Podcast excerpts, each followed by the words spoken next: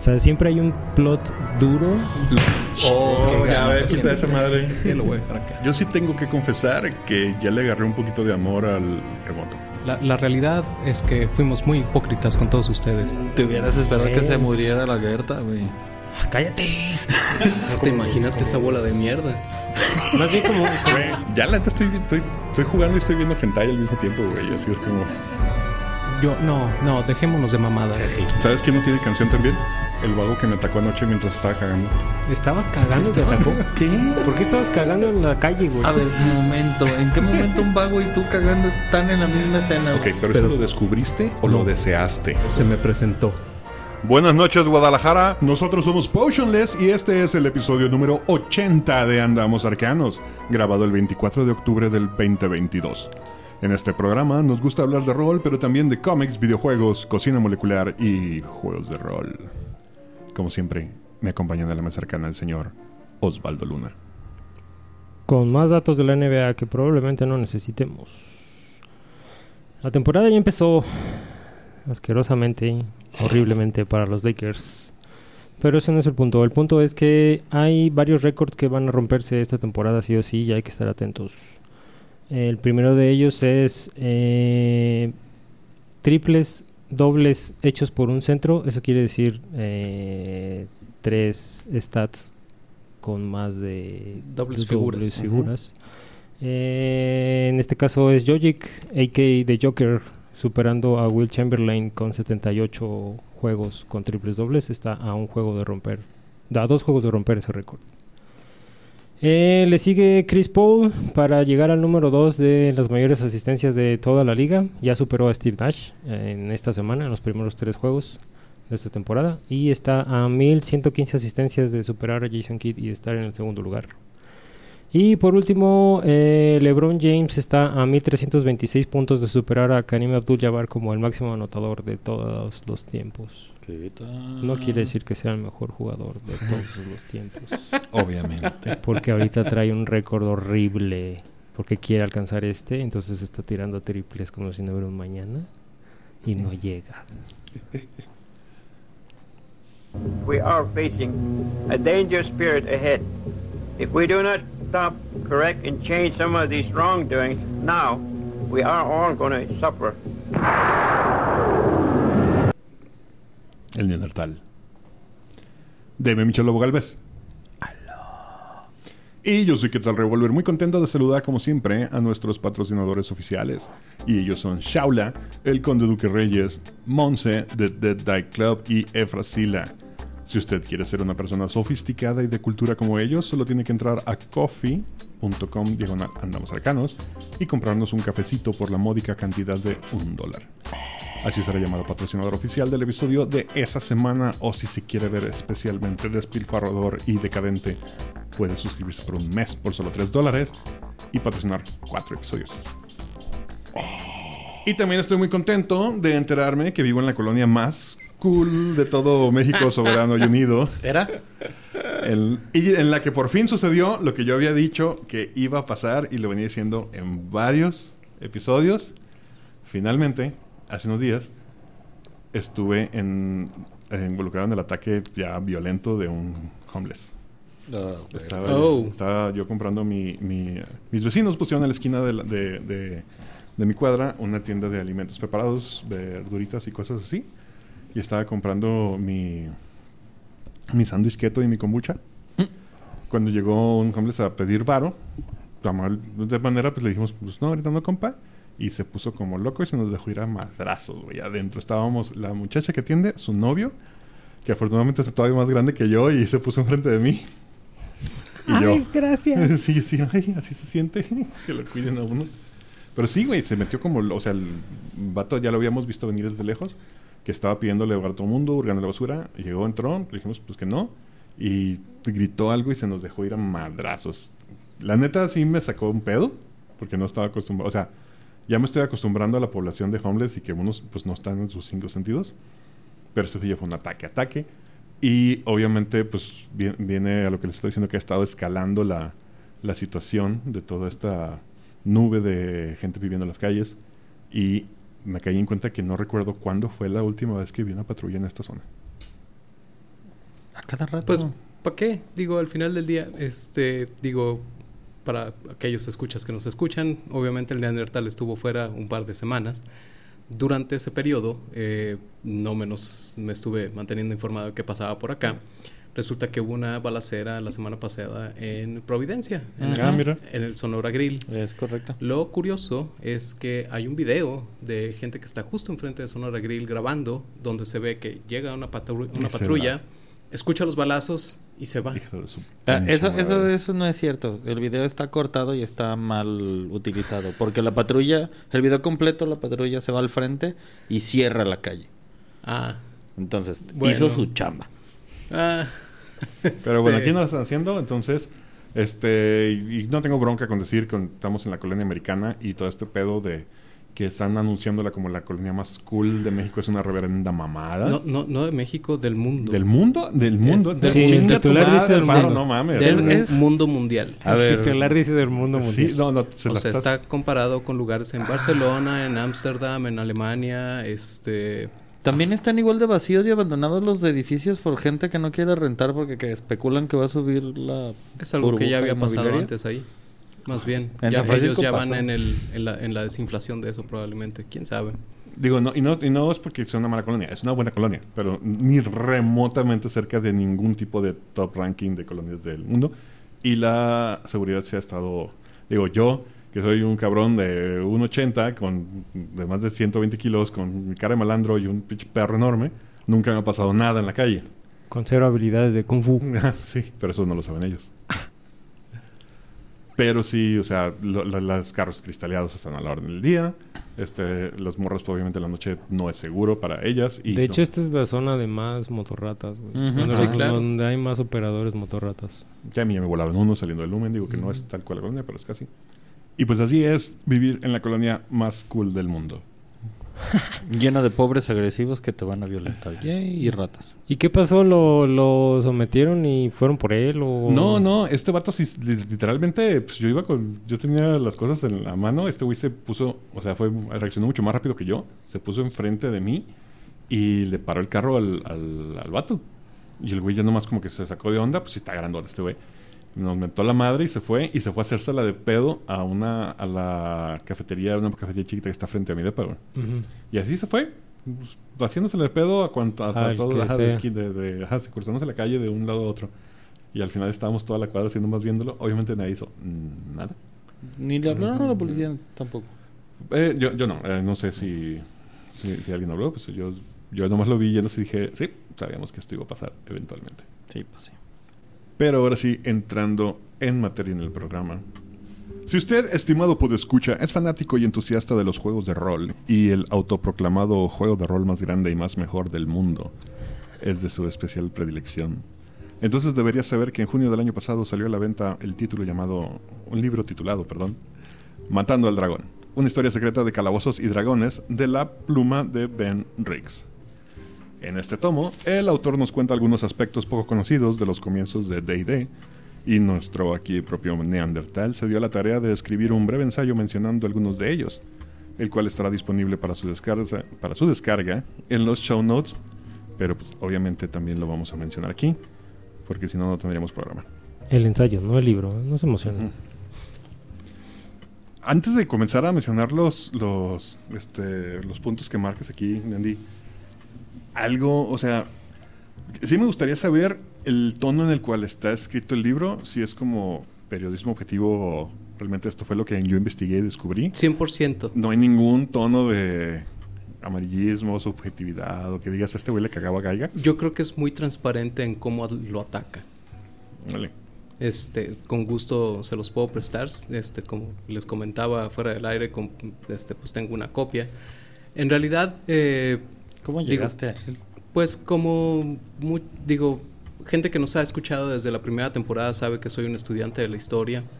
Eh, me parece fascinante este, desde la perspectiva de negocio específicamente cómo, cómo fue que este, pues, la compañía se desarrolló y cómo terminó en lo que eventualmente ha desembocado en el, lo que es el juego del día de hoy.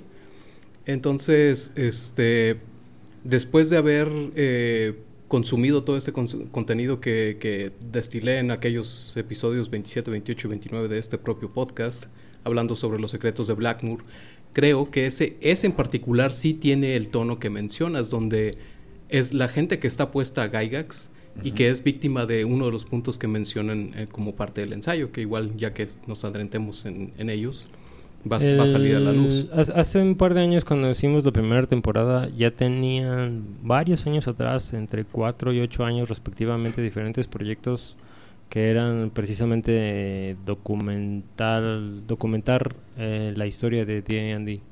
Entre ellos ese documental de Blackmoor, este libro de, del dragón, el documental que no hemos visto, el de El ojo del beholder. Ah, y ha- ha- había varios productos relacionados con la historia del juego que se estaba gestionando y obviamente pues, así a poquito antes de pandemia y en pandemia salieron muchas cosas que estaban pendientes.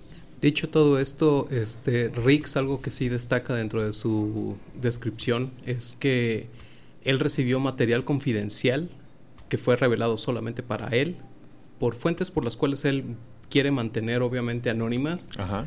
En, en el interés de exponer cuál fue la, la realidad. Ok.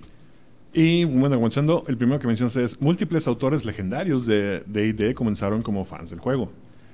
Y mencionas este que eran la- gente, voy a decir nombres. Mencionas, por ejemplo, a Tim Kask, que también siendo el primer editor en jefe. Sí. Eh, a Gerardo Brom, a quien conocemos como el artista de Dark Sun. Y Deadlands. ¿Y Deadlands también?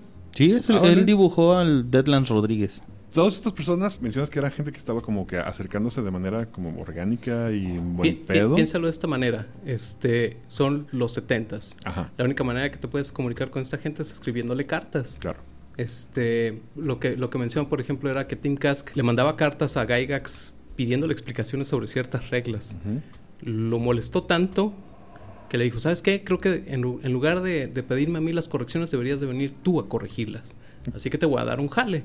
Y como, como menciono, es, es el primer editor en jefe de, de TCR específicamente. Algo que me llama mucho la, la atención de ese punto es que justo el día de hoy, a pesar de que ya tenemos herramientas como, bueno, plataformas como LinkedIn, como incluso las mismas redes sociales que utilizamos y todo eso, para ofertar tu trabajo y buscar estos puestos y para que las empresas puedan hacer como un tipo de scouting y headhunting, en la gran mayoría de artistas con los que yo he hablado y que les he preguntado cómo consiguieron su gig grande, es, güey, fui y me paré en el estudio y les toqué la puerta.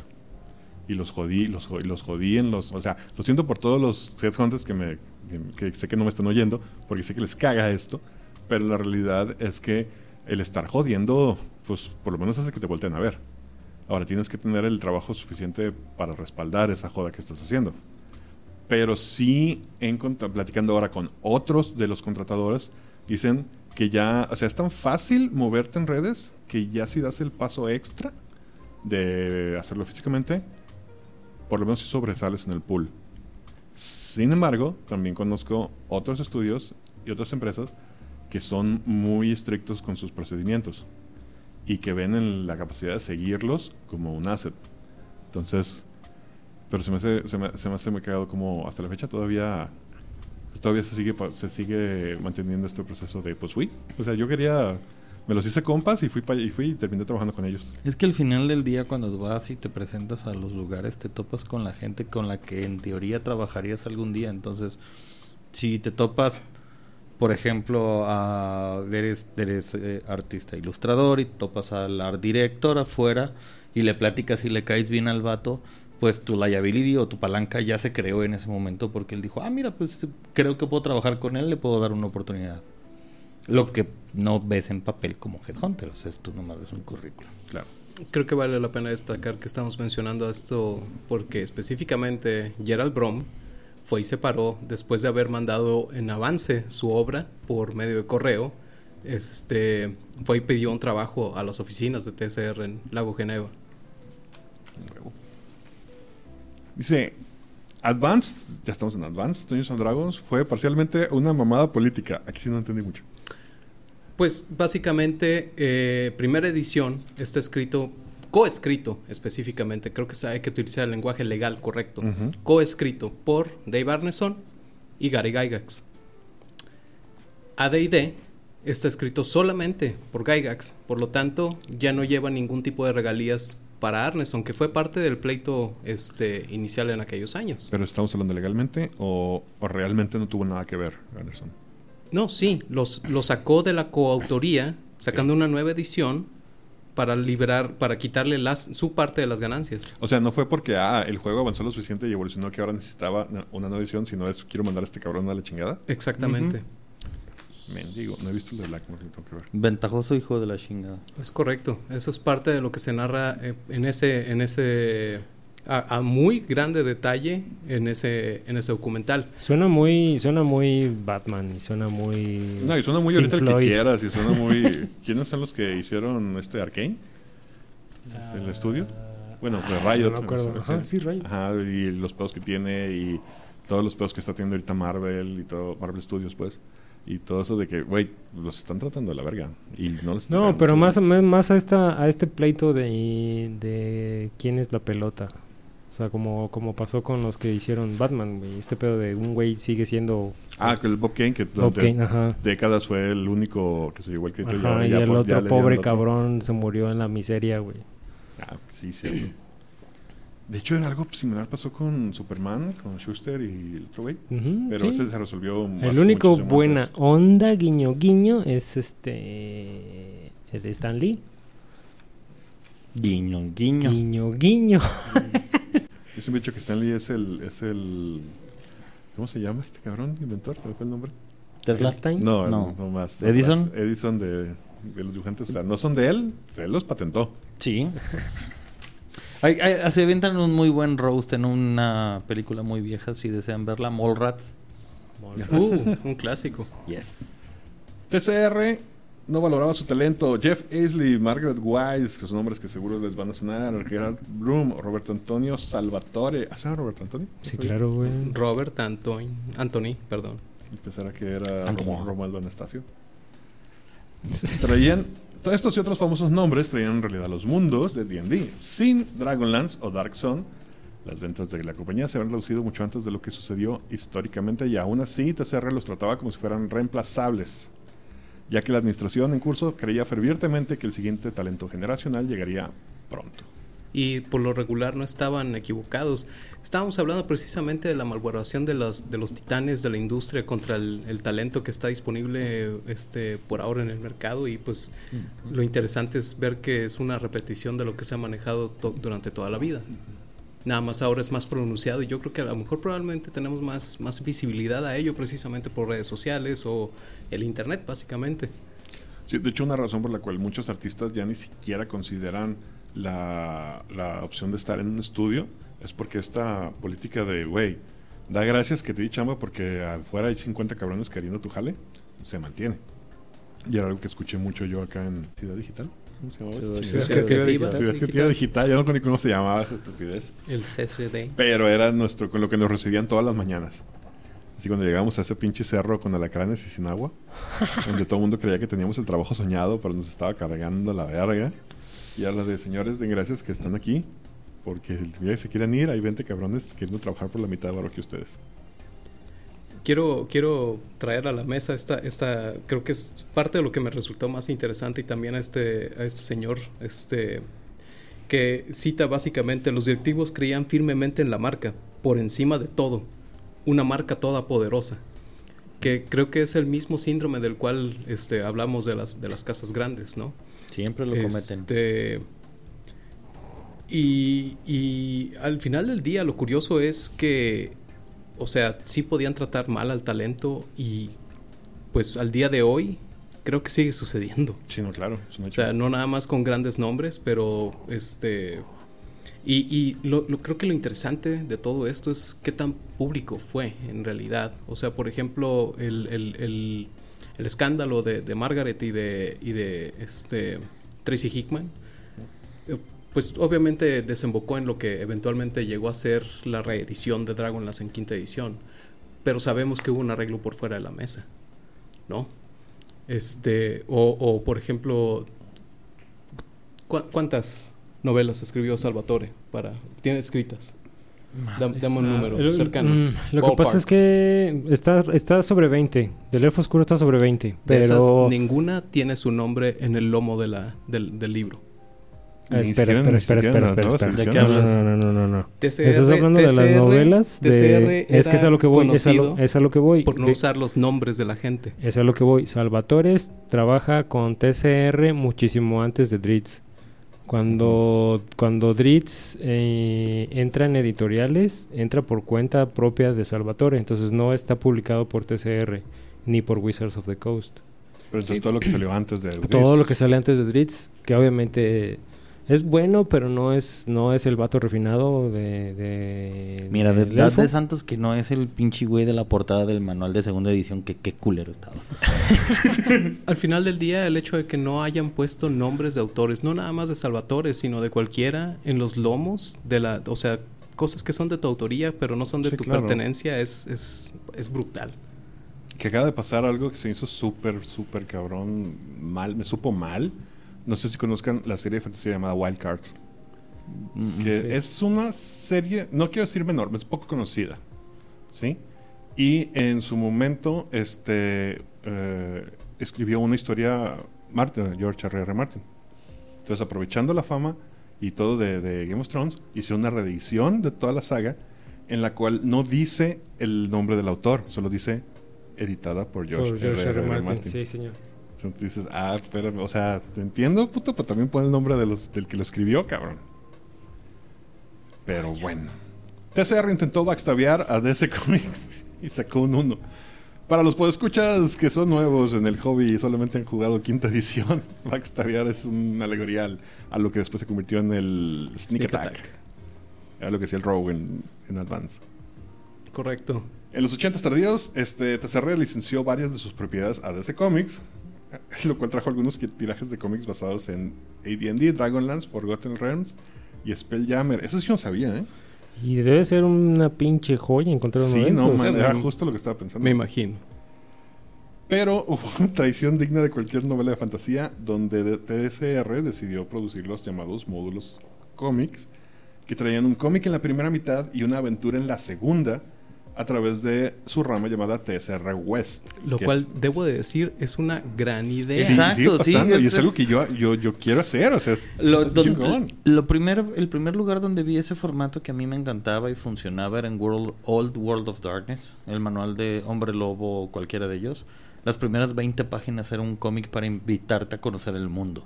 Probablemente fue un intento de robarse la idea de TCR. Maybe, pero les quedó Digo, mejor por- y porque, se la obvi- pelan. porque obviamente lo que lo que menciona Niandi en su ensayo es que estos güeyes la cagaron en las licencias exactas que compraron, güey. Son difíciles, O los escritores. Las licencias que compraron son difíciles. en este momento existía Forgotten, o sea, Forgotten era como, lo conocemos, Faerun y la Costa de Espadas y ese pedo. ¿o no? Sí, es Sí, pero todavía no había Rift. No AD&D llegaba ya, ya había Forgotten Realms. Sí o sí había Forgotten Realms, o sea, toda la costa de la espada.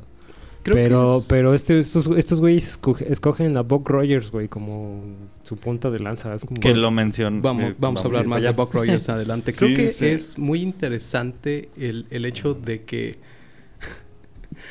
¿Cómo puedes tener la arrogancia de decir, yo tengo más distribución que tú, por lo tanto, yo voy a sacar mi idea y tú me la vas a pelar? Pero también te estoy dando, o sea, pero al mismo güey que también le estás licenciando eso.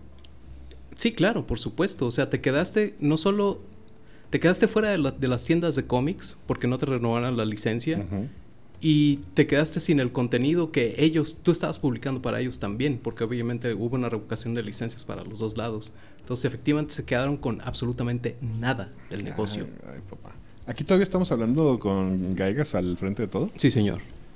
Y bueno, mencionar las licencias, este citan Assassin 13, El llamado Buck Rogers, Intruder, The Last Warhawk y RIP. RIP. La verdad, lo único que ubico es a Buck Rogers. Jamás lo vi, pero lo conozco porque los Tunes hacían una parodia de él con el Pato Lucas. Seguro. Acaba de salir una película hace poco En el 90 y algo, ¿no? de Buck Rogers.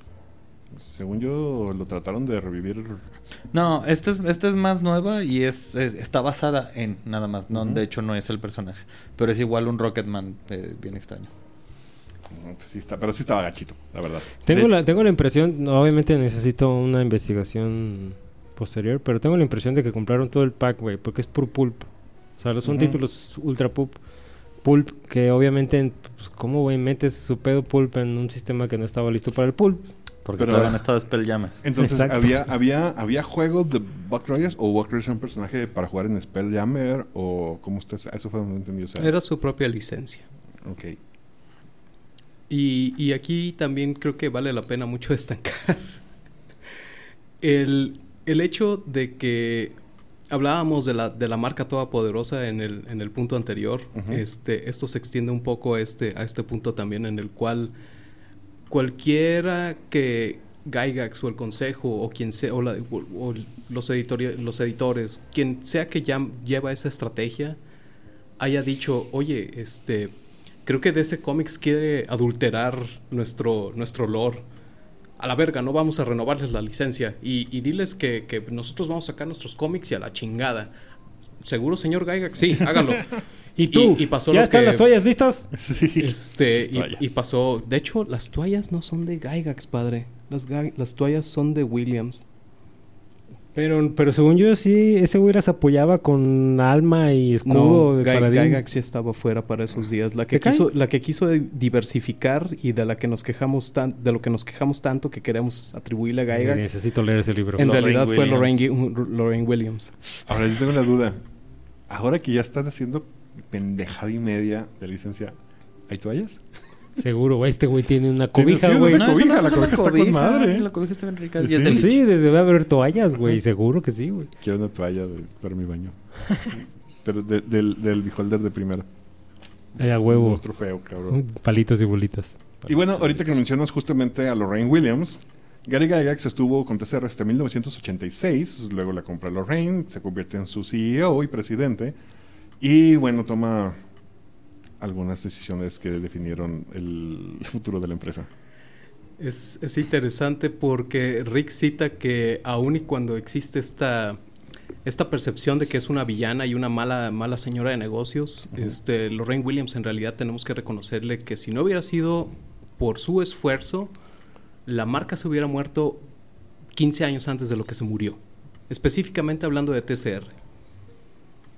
Ahora, vamos aquí me surge una duda para ah, en este fan de ser objetivo, porque ahorita personalmente creo que estoy alcanzando algunos de la mesa de- en este como rompimiento, rompimiento moral con D&D. Yo no lo odio, Eso fue veloz. ajá, ajá, no, no- no lo odio, me sigo disfrutando muchísimo, pero sí ya de repente dices, creo, creo que poco a poco estoy dejando de ser target. ¿Sí? Seguro. Que ya está jugando cosas más, otras cosas, güey. Ahorita estoy muy metido con los OS- OSR, o sea, bueno, están muy chidos. Pinche Irving, nomás te endulzó el oído. ¿Eh? Irving, nomás te endulzó el oído. Es que, güey, hablando de todo esto, la neta, el Old School Revival sí trae un, un mood bien rico, güey. Seguro.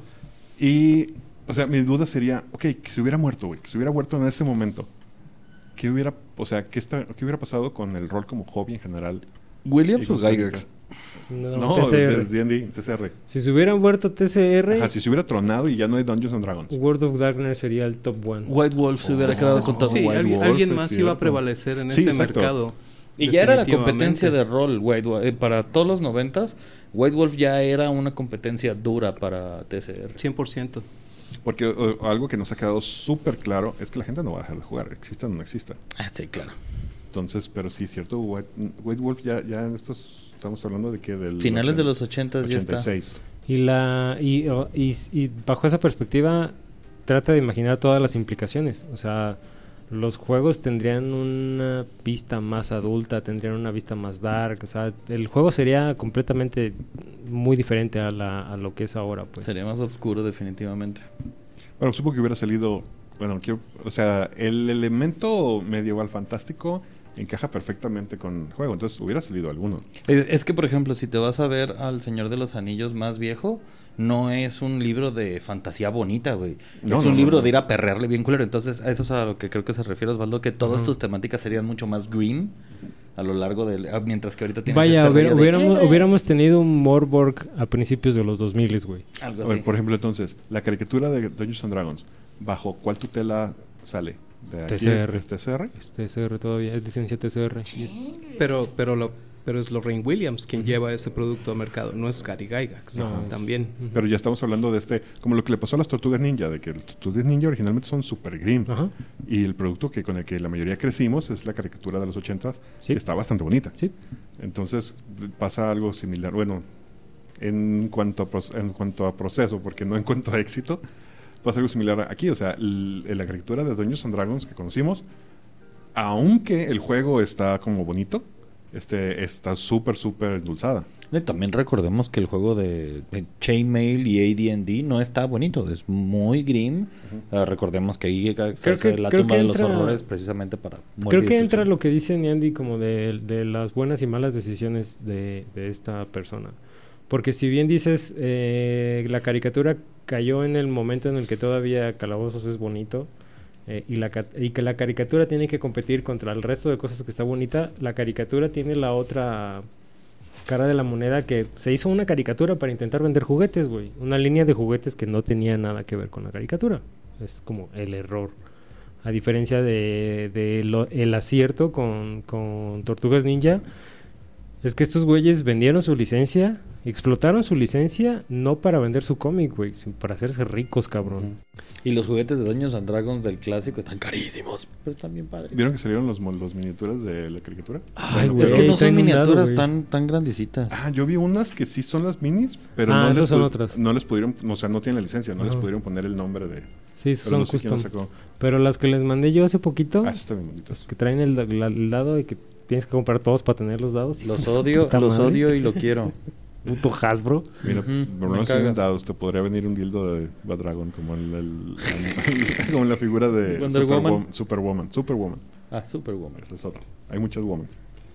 Y hablando de Buck Rogers, aparentemente Williams amaba a Buck Rogers y una de las decisiones más cuestionadas y criticadas de su administración fue la de publicar varios juegos basados en esta licencia y para- al parecer es para queriéndole hacer la competencia al, al entonces naciente Star Wars. Así es. Entonces si hay juegos, estamos hablando de juegos de rol o juegos de mesa. o- Hubo, hubo un par de intentos, uno en el 79 Ujú. y otro más en el 93, de sacar juegos específicamente alrededor de, de Buck Rogers. Este, algo que creo que para, para crono- cuestión de, de cronologías, que nos debe de servir de referencia, es este...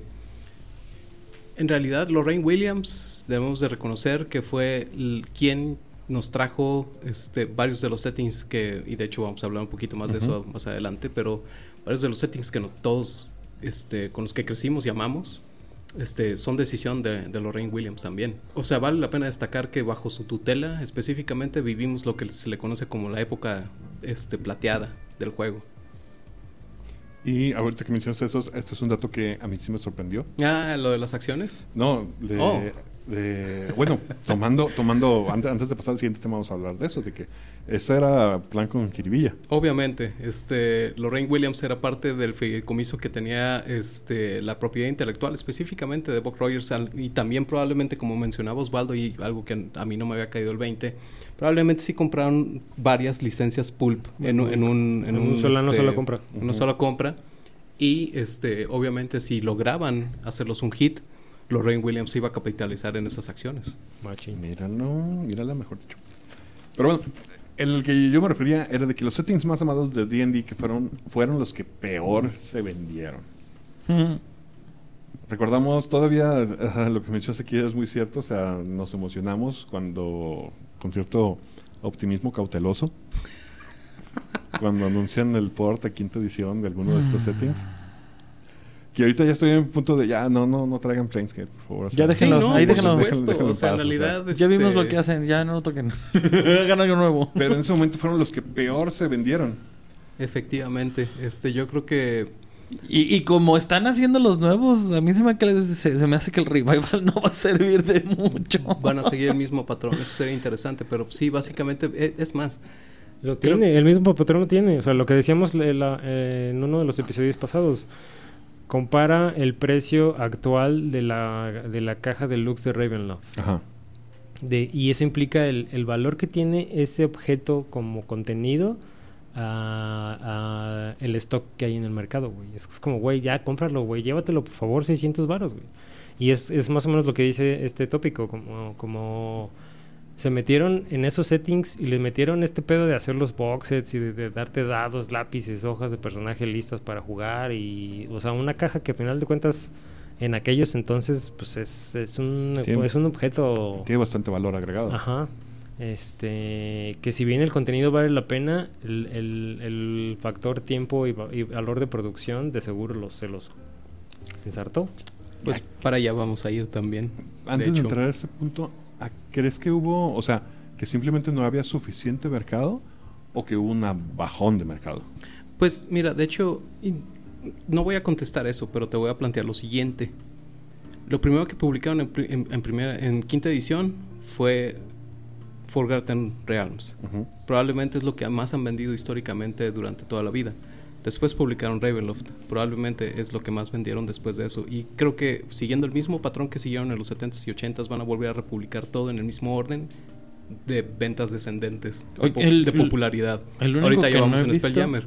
El único que no he visto como tal, más allá mencionado de lo base, es Greyhawk. Es que Greyhawk siempre fue su base original, güey.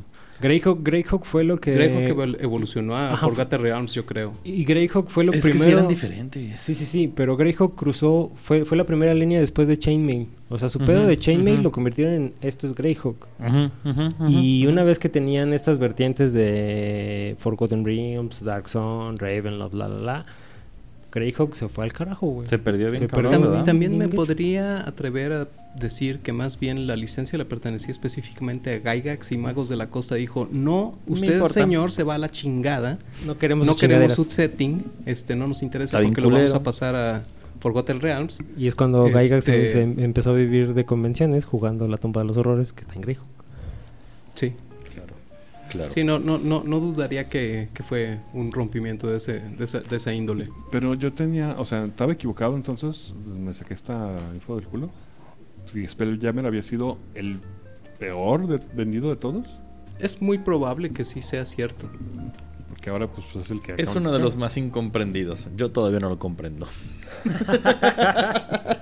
Sí, Porque sí, se me sorprendió que saliera ese antes que Dark Zone, por ejemplo, o que el mismo Planescape, seguro. que tengo entendido que son más populares. Es que creo que tiene que ver con base a eso. Em, es- creo que están haciendo una técnica como lo que hicieron con Magic. Lo menos atractivo Primero, te lo ponen primero y luego te dan un teasing de algo más grande. Entonces es este pedo, este pedo de, ah, te aviento Ravenloft, te aviento algo no tan importante, te aviento Dragonlance, te aviento algo no tan importante. Es la, es la técnica de Shyamalan, uno bueno y uno malo. Exacto. no, pero Shaman lleva como 20 malos, cabrón. Es un Bueno. Shyamalan bueno y un Shyamalan malo, güey. ¿Qué fue el último Por persona. que hizo Shyamalan? Eh, ¿Signos? ¿Señales? No sé, güey. Sí, ay, no. Qué miedo con Avatar. Ujú. TSR no estaba del todo en contra del pánico satánico al principio. Lo cual tiene lógica, porque por aquello de no hay mala publicidad, ¿no? Supongo. Eh, pues se lo tomaron muy a pecho, eso es lo triste, más bien. O sea, el hecho de que estés capitalizando en este, en esta histeria colectiva, pues obviamente no fue bien visto por el mercado al final del día. ¿Cómo capitalizando con eso? O sea, ¿lo tomaron a favor o, o no estoy entendiendo? O Piensa en lo sea, siguiente, el- el- el- las ventas van en declive. Sale el pánico satánico y empieza a haber más ventas de los libros. Pero, Alimenta el pánico satánico. pero este lo, lo- lo interesante es que son ventas, o sea, los distribuidores locales vendían menos, pero se vendía en más lugares, había más distribución, pero las ventas eran menores, de todos modos, lo cual eventualmente llevó a Gygax a reevaluar lo que estaban tratando de vender y, y, este salió una corrección. Creo que, creo que algo a destacar en todo este todas estas teorías de conspiración es que al final del día no conocían a su mercado porque ellos crearon el mercado, güey. Sí, claro. No, Sí, no podía haber índices como hoy hay ahorita de, de Y- y- cómo, cómo funciona y cómo interactúa el mercado contigo. Pero Y- sí se nota mucho una mezcla entre esta misma ignorancia de un mercado sin precedente y una mucha arrogancia de... Sí, "Güey, somos, somos la verga. Sí, y también seguro. una falta considerable de tecnología que hoy en día ayuda mucho a esta propagación del hobby, ¿no? Sálvate contra muerte por VHS. Es- es- Yo honestamente nunca he escuchado hablar de Dragon Strike, no tengo ni idea. Y no lo googleé antes de esta plática porque quería venir a esta plática prístino y virgen. Seguro. Este, Pero me suena que no es muy diferente al juego que otra vez siempre se me olvida el nombre. Nightmare. Gracias, ya no lo voy a pronunciar mal. me, me suena mucho a eso. Ajá. Es diferente. En realidad era una era un cassette de VHS donde te explicaba cómo jugar Calabozos y O sea, el Dragones. VHS no era el juego, era No. nada más la explicación. explicación, Ah. así es. Pero esto viene en la misma etapa, como mencionaba Osvaldo, donde TCR se, se- se enfatizó eh, primordialmente en tratar de vender ed- ediciones deluxe de sus juegos, o sea, hace las mentadas cajas. Mm. Este juego, aparte, obviamente, de que cargaba un VHS, cargaba los manuales, venía en una cajita, la chingada. Este, aquí lo, lo- lo triste fue que Lorraine Williams había logrado vender el, el primer tiraje completo de 150 mil copias. Todo eso se vendió. Y les fue bien. Les fue tan bien que la señora dijo, ah, pues, este, oiga, tenemos nada más 50 mil órdenes este, confirmadas. Imprimimos esas 50 mil y luego vemos cuándo hacemos el siguiente tiraje. No, tira otras 150. Me vale madre. Oiga, pero no tenemos espacio en el almacén. Me vale madre. Los vamos a vender como pan caliente y pues ándale que no pasó. Al- Y eso fue lo que eventualmente llevó a TSR a la ruina. Algo que yo no, yo descubrí hasta que trabajé en Chenson, en las mochilas, y que jamás se me hubiera ocurrido como consumidor que no está al tanto de los procedimientos de las cadenas distribuidoras, es que el material atorado te cuesta dinero Por supuesto. Yes. y te puede mandar a la verga un negocio. Esa, si no lo esa es la razón principal por la que ves que nuestros autores favoritos o, o, por ejemplo algún artista que hace un imprime un artbook lo guarda en su casa, güey. Porque meter eso en una bodega es un dineral como no tienes una idea, güey. Entonces estos güeyes, eh, Sal- Salvatore, Todd Lotwood, eh, Dieter Lisi, absorben mucho de ese costo y crean un, un eh, eh, eh, sí, un sistema donde ellos puedan distribuir el material y mejor lo meten en su cochera, güey. Mejor dejas el carro seis meses afuera, pero tu cochera está llena de los libros, güey. Fíjate que eso me, me hace recordar unos- una leyenda que ahora ya no sé qué tan leyenda sea, de cierto estudio slash culto de artistas que había aquí en México, que todavía, todavía existe, digo, ya no está la cabeza principal, pero todavía existe, que mandaban impresiones, pero de cantidades irrisorias de sus cómics, que obviamente no se les vendían. Y más de uno llegó a decir que eh, si le quitabas la, la, el- la Eh, la cobijita, cobijita a- al sillón. a- al sillón, eran los, eran los cómics. Oh, sala. Los estaban usando de muebles. ¿Qué tal? Pero bueno, No vamos a decir quién es. no, no vamos a decir que rima con Armatron. Y los tampoco- impensables. Tampoco rima con Gancho hígado. Con Pajiun Studios. Los magos de la costa trataron de comprar TSR antes del 97. Eh, a mediados de los 90, TSR sabía que estaba en serios problemas, again, con un mercado mutante, como las tortugas que ya mencionamos, múltiples decisiones malas de negocio y ventas en declive que alcanzaron a las empresas, pero Lorraine no quería vender. Correcto. No quería venderle específicamente al entonces CEO de este, Magos de la Cosa, Peter personal. Atkinson. Aparentemente sí. Eso, eso, eso no está bien especificado. No se sabe por qué no.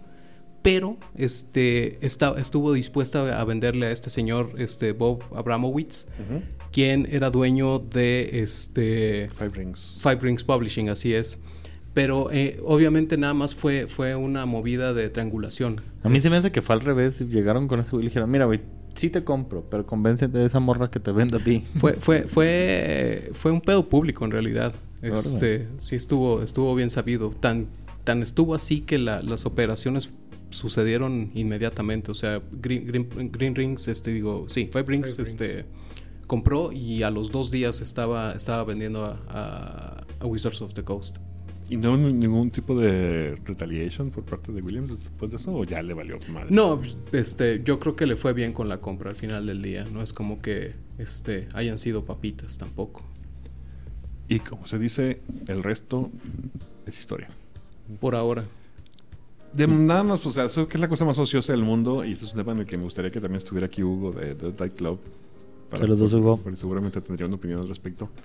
Podríamos como especular qué podría pasar en el futuro de D&D? ¿Creen que ya se quede para bien o para mal, pues siempre con los magos?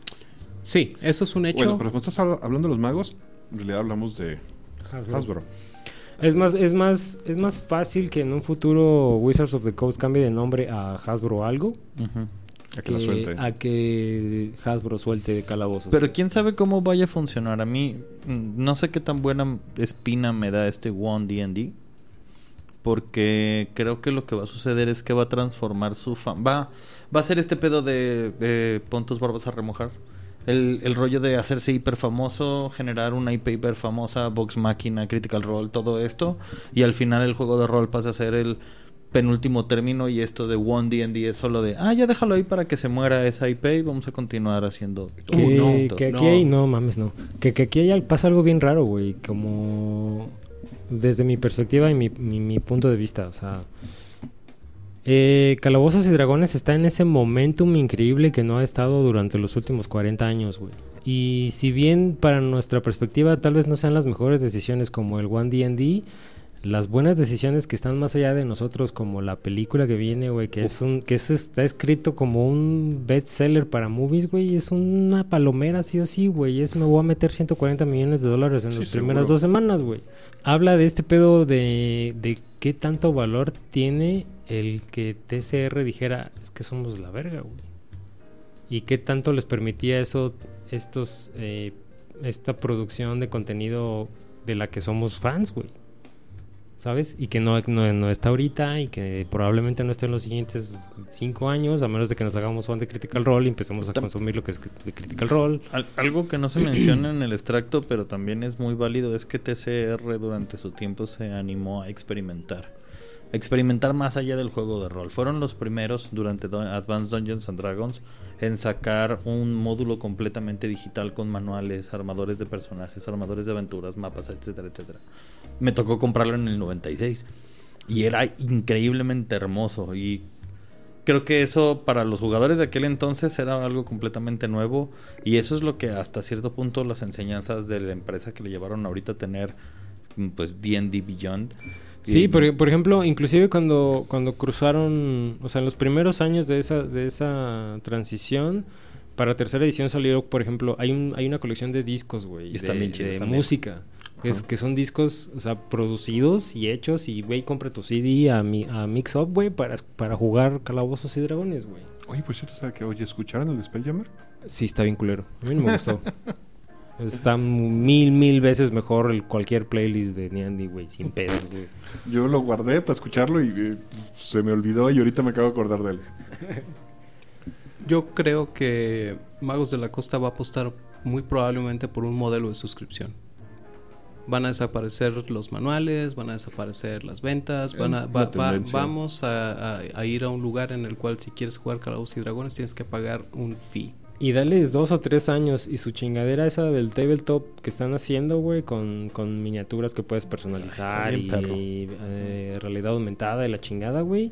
Lo van a meter en lo que se te ocurra, güey. Teléfonos, consolas, este, en pinches Apple Watch, güey, vas a poder jugar esa madre, güey. O sea, como di, como, como es, es el, realmente el, el pedo del One D&D es el cambio real generacional que no se ha gestado en forma, güey. Y probablemente ir y, puede el fallar. Juego a, a- O sea, pegarle al mercado de MMOs. ¿Sabes? O sea, no deja de ser popular. O sea, ¿quién te dice que no puede haber a lo mejor? Y ya a lo mejor me estoy este, jalando la cabeza mentalmente, pero este podríamos ver un- un- una cruza entre Riot y Calabozos y Dragones y hacer algo de, en, en- en- la liga de, la- de las leyendas con esas licencias. Eso no, es no, un no, dineral hecho que viéramos a Driz en, en Fortnite pedo. porque se están metiendo todo el mundo ahí. Exacto. Pero no hay que olvidar que ya, ya está. O sea, eh, el juego del MMO de. eh, creo que va a ser. Existe Dungeons and Dragons Online desde hace... Ajá, existe Uf. hace un rato y están. De hecho, yo quería entrarle con la expansión de Ravenloft. Y estuvo bien buena. Que aquí el, que aquí el problema, por ejemplo, es eh, lo que hablamos de estas decisiones que rondan ah, alrededor del, del núcleo principal. El, el pedo con los videojuegos de Calabozos y Dragones es que no los ha hecho Wizards of the Coast, güey. No tienen el control de la licencia. Esos güeyes otorgan la licencia y los güeyes hacen lo que pueden con ella. Y obviamente son estudios que no tienen el poder para hacer algo choncho. La, res- la- la respuesta clara de eso es el pinche juego de Dark de Dark Alliance. Güey. Que es, güey, es un es el, es el bestseller, güey, que, que puso esta madre en la boca de todo el mundo, güey. Y es un pinche juego bien culero, güey. Porque es un estudio chiquito, es un estudio sin varo y es un estudio que hizo lo que pudo, güey. ¿Y ya no lo ha parchado todavía? Sí, pero no es el triple A que debería ser, güey. ¿Cómo le fue a Baldur's Gate? Todavía no sé. Baldur's Gate 3, Sí. muy perrón. Las expansiones siguen saliendo y la lo que le están poniendo de historia está muy chido como videojuego. No sé qué tanto lo están traspasando al, al lore y eso no he visto nada. ¿El pero- Baldur's Gate 3 es de los Elítidas? ¿Ya Sí. salió? Ya salió, no ya tiene dos, ya tiene Qué dos mal DLCs. está. Qué mal estoy de tiempo.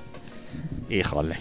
Pero sí, el juego, el, el problema es que es un juego que te consume muchas horas porque al igual que todos los Baldur's Gate anteriores es este satelital, siete personajes, y agarrate chingadas con todo Y, mundo. y ese, es, y ese es el ese es el pedo de las decisiones. O sea, es un equipo que, que ya te hizo dos juegos antes, güey. Es lo mismo que Diablo, güey. O sea, Diablo no va no le va a perder porque tienen dos juegos antes. Es el pedo del Witcher. Diablo no le va a perder, Cyberpunk. pero podemos ver cómo Blizzard ya perdió todo. Que neta, digo, te acabo de terminarme el Pilares de la Eternidad 2, que es un cloncito de todos estos, pero... Pero está chido. Está bien divertido, güey. Está suficientemente... o sea, suficientemente complejo para que tenga sentido dentro de esta mecánica que conocemos, no tanto como para que alguien como yo se aburre y se pierda. ¿Y de, de cuánto de cuándo es? ¿Hace cuánto es? Pillars of the Eternity Ajá. tiene unos 10 años, yo creo. El 1, el 2 es más Compáralo con el Dark Alliance, güey. Y va a estar mejor el ese que El- Dark Alliance. El Pillar Es- Es, es más, diferente, es es más, diferente. juega D&D Dagger Dale, que es el de Xbox, y está más divertido, güey. Ahora, ¿jugaron el de la mascarada? Eh, ¿El de la mascarada? ¿Cuál? El videojuego. ¿Del vampiro? ¿El de Bloodlines 2 Ajá. no ha salido? ¿El de Bloodlines 1 sí, sí lo jugué? ¿O estás hablando el de Yo jugué hace un chingo, Song of the Swan? Yo jugué un chingo que se llamaba Vampire the Masquerade. Y empecé. Pero en el 2000, güey. ¿En primera persona o satelital? Ay, cabrón.